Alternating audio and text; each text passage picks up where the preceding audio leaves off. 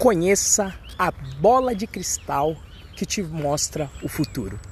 Meu nome é Renzo Nutitelli e esse é o Renzo Procast.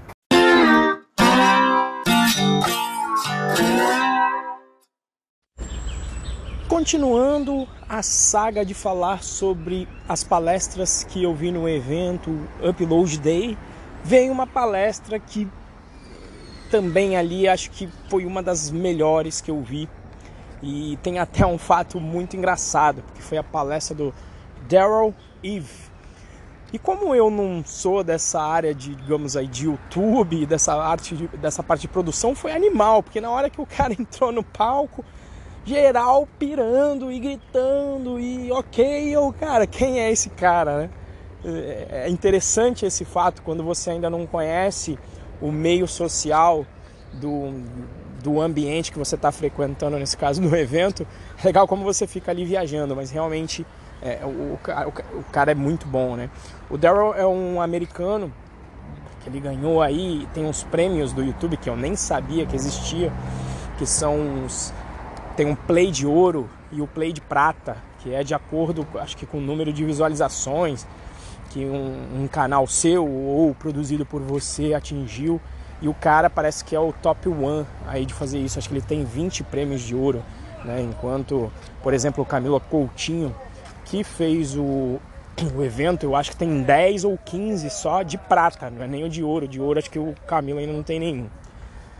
E na palestra, né? Aí foi em inglês, obviamente, o cara americano, raramente o americano vai saber falar português, só se teve algum algum tipo de relacionamento com o Brasil, seja morando ou se relacionando com, com alguém por aqui. E aí ele veio com várias dicas, né? Ele, ele veio com o sentido de mostrar a viral, viralidade replicável, né? Que é o que muita gente busca, né? Como é que eu torno aí o meu conteúdo viral, e aí a previsão que ele trouxe é o crescimento do YouTube do Brasil, que é o lugar em que o YouTube mais cresce atualmente. Né? Ainda mais quando a, a banda larga começa a se espalhar para o Brasil e ó, mesmo a, a, internet via celular começa a melhorar, obviamente que aí o YouTube vem explodindo, né? Ainda mais aqui que o, que o nível social é animal, né? Aí, o que acontece? O Aí ele veio, o YouTube vem. Fazendo um parênteses aqui, veio um brother que tava vindo na minha direção aqui agora, até deu uma gaguejada aí, porque eu achei que ia ser assaltado agora, cara. É, mas tá, tá tudo certo, tá tudo em casa agora. Acho eu. É, mas enfim, voltando aqui no parênteses, que até perdi o fio da meada aqui. É, e e o, o que ele, uma coisa que ele mencionou que foi bem interessante, que ele fala que youtubers vêm e vão. Tem youtubers que vêm e vão, que vêm, fazem sucesso e saem. E o que ele menciona é que esses youtubers que vêm e vão, são essas estrelas cadentes, né, que fazem sucesso e somem, em geral ele falou que isso acontece porque eles não tratam o YouTube como um negócio. Então, eu acho que eu já mencionei em um episódio anterior onde eu enxergo o YouTube como um canal de distribuição. Né?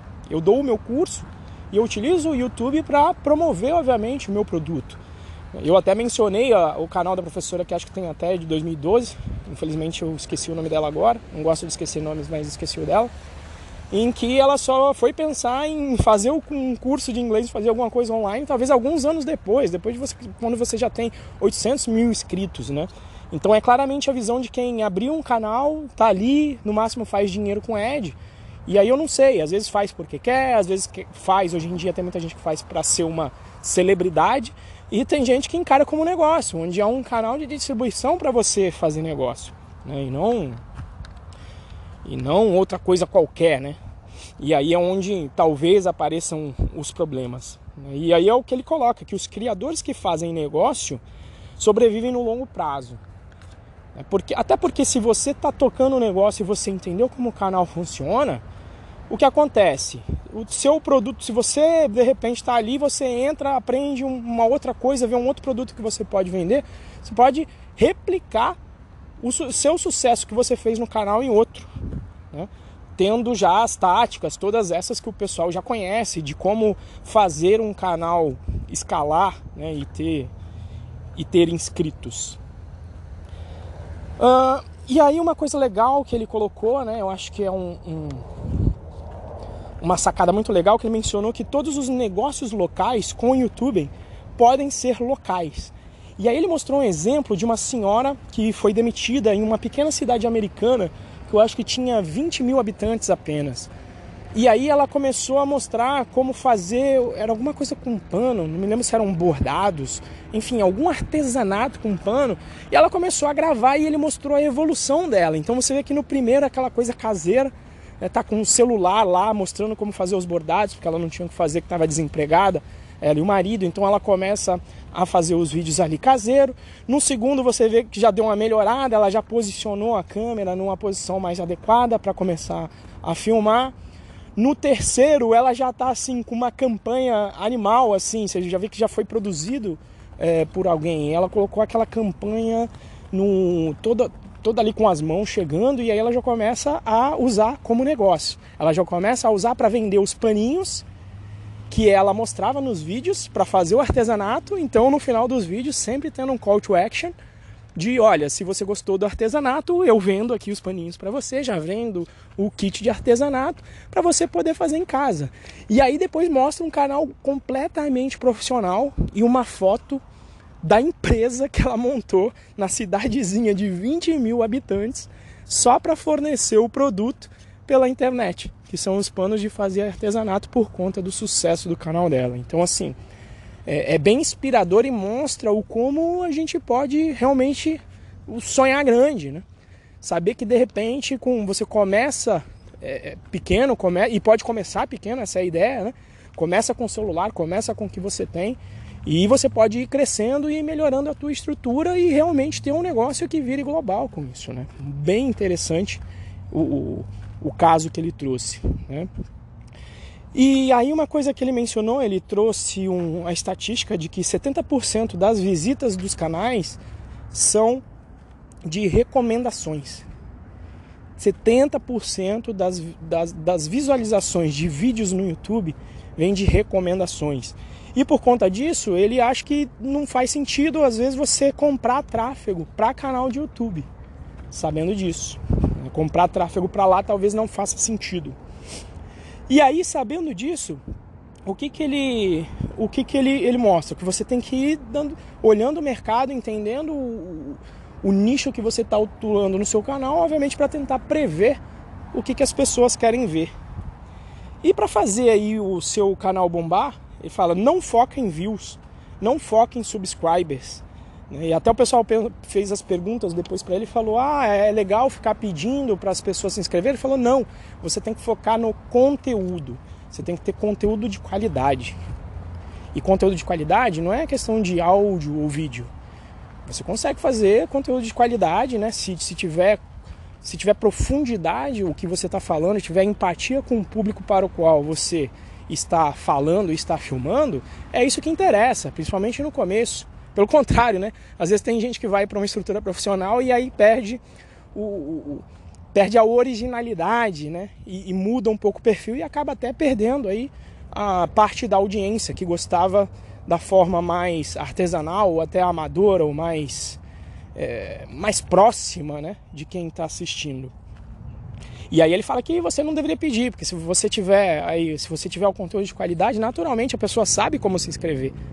Não tem por que ficar fazendo isso. E aí ele fala dos tipos de conteúdo que mais viralizam. E aí os, os grandes nichos é são os de inspirar, educar ou entreter. Eu acho que isso já tinha, já tinha sido falado em episódios anteriores. O bom e velho, mas que é aquela coisa, quando você vê o padrão e todas as pessoas que manjam do mercado falando uma coisa, então é o mínimo que você tem que fazer para bombar, né? E eu testei no meu canal do, do YouTube em particular isso aqui. Melhorei título, thumbnail, que é aquela imagenzinha que aparece no título para você colocar escrito, ter ali um, fazer uma cara de, de, de, de, de com sensação e etc, né? De, e colocar uma descrição bem feita. Eu fiz essa parte do thumbnail e no meu canal o, o vídeo que eu coloquei, a gravação que eu coloquei, pulou, se eu não me engano, para o segundo ou terceiro mais visto na história do canal, bicho. Então, assim, realmente funciona, né? Então, eu realmente, como eu falei, eu vou de peito aberto. Eu duvido, mas eu duvido falando, vou aplicar, vou medir e vou ver o que acontece. E batata. Foi lá e, e realmente trouxe resultado. Uh, se conectar com a audiência, isso aqui já tinha, tinha feito, e o mostrar fortes emoções foi o que fazer, foi o que eu falei. Uh, comparações, as pessoas gostam muito, né? Uh, cores, as cores do background influenciam. Ele colocou lá uma paleta de cores e mostrou com o teste AB que algumas cores são mais chamam mais atenção que outras. Texto para ampliar e dar contexto. Isso aí também acho que o resto do pessoal podia ter falado e a parte de mostrar a ação. E tem uma coisa que, na verdade, isso sempre sempre isso está na minha essência, né? Que é entregar o prometido. Ou até teve um, um episódio que eu falei de sobre marketing, né?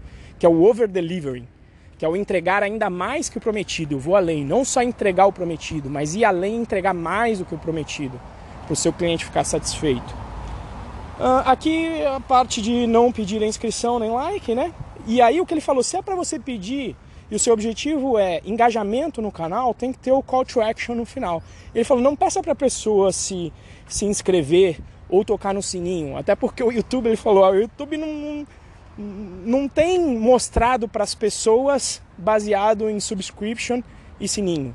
Ele mostra para as pessoas baseado na qualidade do conteúdo, então você tem que focar nisso.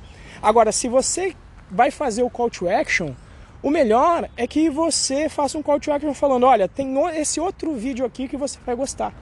Para você manter a pessoa engajada no seu canal. Então, em vez de fazer o call to action para se inscrever, peça para ele ver outros vídeos seus. Então, baseado nisso, a estratégia que ele falou é até de criar pontos de dados e contato naturais entre os seus vídeos, para que você possa justamente fazer isso no call to action, indicar para ver o outro. Né? Então, é, é, a ideia é que o usuário vê um vídeo seu e se ele vê principalmente até o final, ele vai querer possivelmente assistir um vídeo similar e conectado com ele. Né? Mas e a tal da bola de cristal, né? Que, que eu mencionei, que é o assunto que eu não mencionei no episódio todo.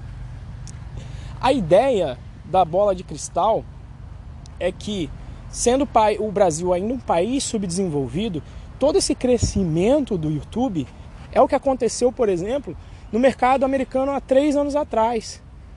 Então, hoje em dia, você às vezes pode ver ou ter uma noção de como vai ser o Brasil olhando para fora, vendo em, em, Europa, vendo como está o mercado na Europa, como está o mercado nos Estados Unidos. Mas é o seguinte, para você poder acessar essa bola de cristal, não tem jeito, você tem que saber falar a língua dela e a língua dela, a língua franca, é o inglês. Então eu até brinco muito com o pessoal que vai fazer o curso Python Pro, que é de programação. Brinco, na verdade não, na verdade eu falo sério, que a primeira linguagem que você tem que aprender é inglês. Até porque a área técnica também tem muito material em inglês. E se você não sabe falar, infelizmente você perde o time dessa bola de cristal. Porque senão você vai ficar dependendo de alguém ter a boa vontade de fazer uma tradução para o material que você quer entender. E se você está querendo olhar lá na frente, está querendo olhar nessa bola de cristal que vai te dar uns três anos de percepção de como o mercado brasileiro vai evoluir, você precisa estar tá antenado no mercado americano, no mercado europeu e mercados mais desenvolvidos para ter ideia do que vai acontecer aqui. Então, evolução da, da, da internet, se você fosse para os Estados Unidos, você ia ver que o YouTube estava bombando e que possivelmente ele ia bombar aqui e na hora que a internet banda larga chegasse, o conteúdo em vídeo começaria a ter um, uma relevância muito maior do que os outros tipos de conteúdo. Veja como hoje em dia não se fala tanto mais em conteúdo escrito como blog, etc. Hoje em dia tem evoluído muito mais aí os conteúdos de é, vídeo né? e o podcast acho que está chegando muito agora, muito forte. Na verdade eu acho que já chegou, entrei nesse, nessa onda aí atrasado, eu acho, do podcast porque nessa, principalmente na parte das cidades, você consegue otimizar o seu tempo para aprender e ouvir conteúdo relevante, né? Como você que está agora assistindo aqui, possivelmente deve estar tá assistindo aí, somente na hora do trânsito, um horário perdido ali, ou naquele momento que você está na fila do banco ali, você pode puxar e, e a, ouvir um podcast ou até mesmo com um Kindle, você também se informar nesse tempo. Então eu sempre estou ali com o celular, com meu fonezinho ou com um Kindle, de forma que toda vez que tem uma fila, né, hoje em dia atrasa o avião, fala, opa, atrasou o avião, opa, uma hora aqui para gravar um, um, podcast ou ouvir um podcast ou escrever aqui uh, alguma coisa, tá certo? Bom, eu gostaria aí que você, eu, eu tô cansado aqui já de falar sozinho, o grupo está crescendo bastante aqui no Telegram, que é o, como se fosse o WhatsApp, só que muito melhor. E aí eu quero te convidar para fazer parte da comunidade, para eu saber o que, que você está achando dos episódios, para você poder dizer quais outros temas que você gostaria de ver abordados aqui. Então, para você acessar a comunidade, você vai acessar o link t, letra T de tatu, ponto me barra Renzo Procast. Então entra lá, deixa seu comentário, dá um alô lá pra galera, pra gente começar a, a, a trocar bastante ideia lá e, e fazer essa comunidade crescer. Tá certo? Então, o resumo desse episódio é que se você ainda não aprendeu inglês para poder olhar na bola de cristal e entender como que vai estar o mercado brasileiro daqui a um, dois ou três anos na frente, poder se preparar para isso e surfar nas ondas que virão, você não está sendo um pró, não está sendo um profissional.